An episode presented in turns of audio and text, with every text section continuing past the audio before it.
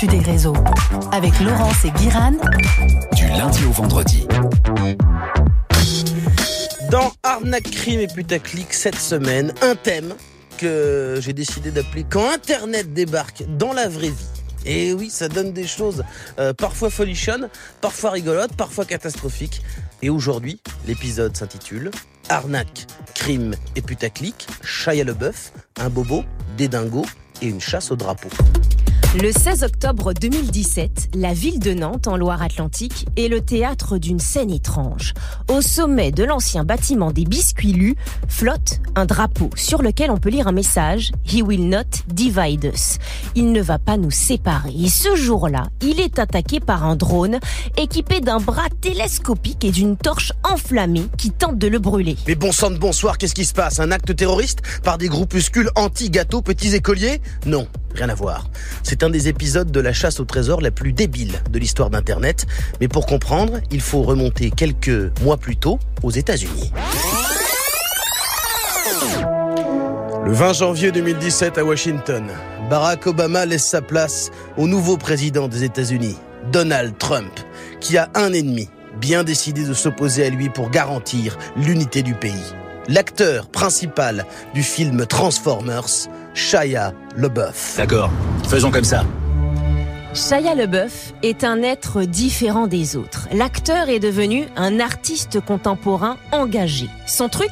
Les performances qui font réfléchir. Il s'est baladé sur les tapis rouges du monde entier avec un sac en papier sur la tête, puis il s'est filmé dans une salle de cinéma en train de regarder tous ses films pendant trois jours.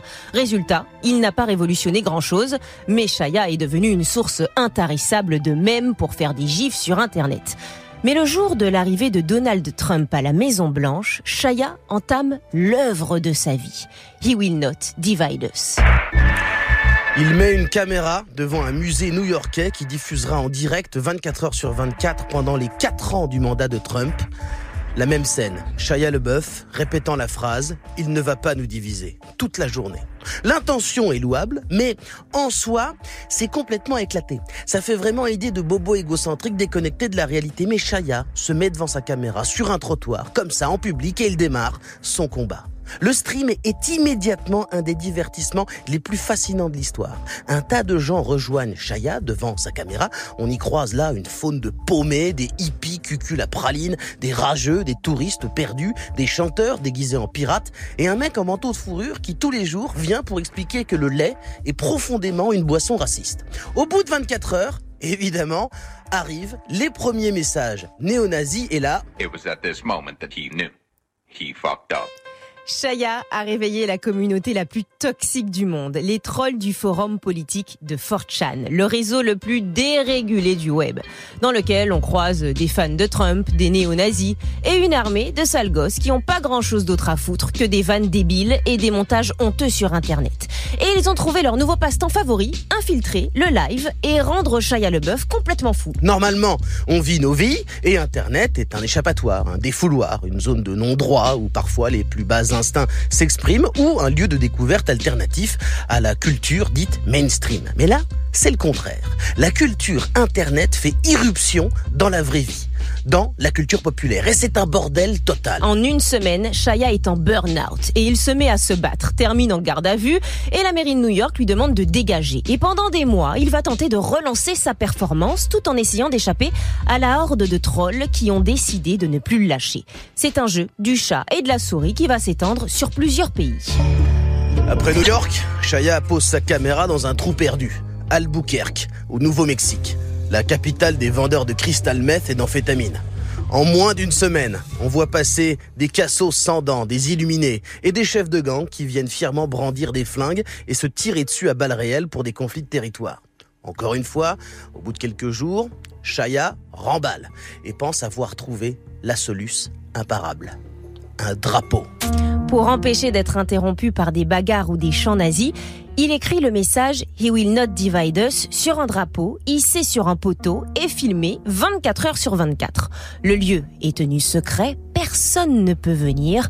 Shaya en est persuadé, il a mis les trolls, échec et mat. Monumentale erreur. Le forum politique de 4chan se lance dans une chasse au drapeau et globalement, ce sont des mecs qui peuvent passer 3 heures par jour à dire que la reine d'Angleterre est un reptile. Ils ont du temps. Et l'enquête va à toute berzingue. En regardant le live avec la position du soleil, le forum 4chan en déduit que c'est forcément dans la partie est des États-Unis. Puis, on entend en fond sonore des bruits de crapauds. Le drapeau est à proximité d'un cours d'eau. Soudain, une serveuse d'un diner miteux dans l'état du Tennessee poste une photo d'elle et Shaya sur Twitter. Il cherche le resto, c'est à Greenville. Puis, le site People TMZ annonce que Shaya a fait de la pêche à la mouche.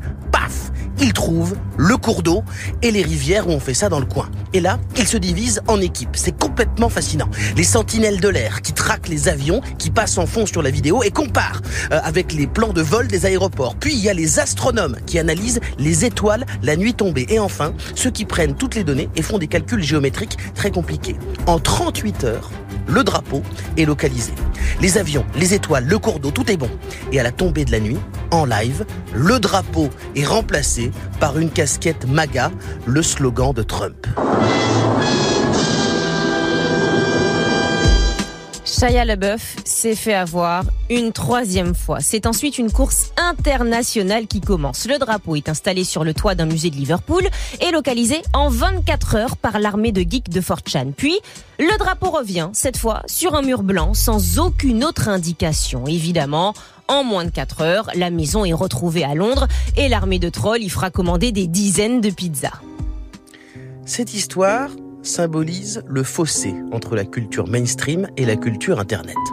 Parce qu'en observant tout ça, tout un chacun se demande, mais pourquoi? Pourquoi est-ce qu'ils font ça? Eh bien, tout simplement parce que c'était marrant. C'était une quête de jeux vidéo, mais en vrai, cette histoire de drapeau. Ça a créé du bordel, mais absolument rien ne grave n'est arrivé. Et surtout, c'est sûrement plus marquant pour la culture que la totalité des films Transformers.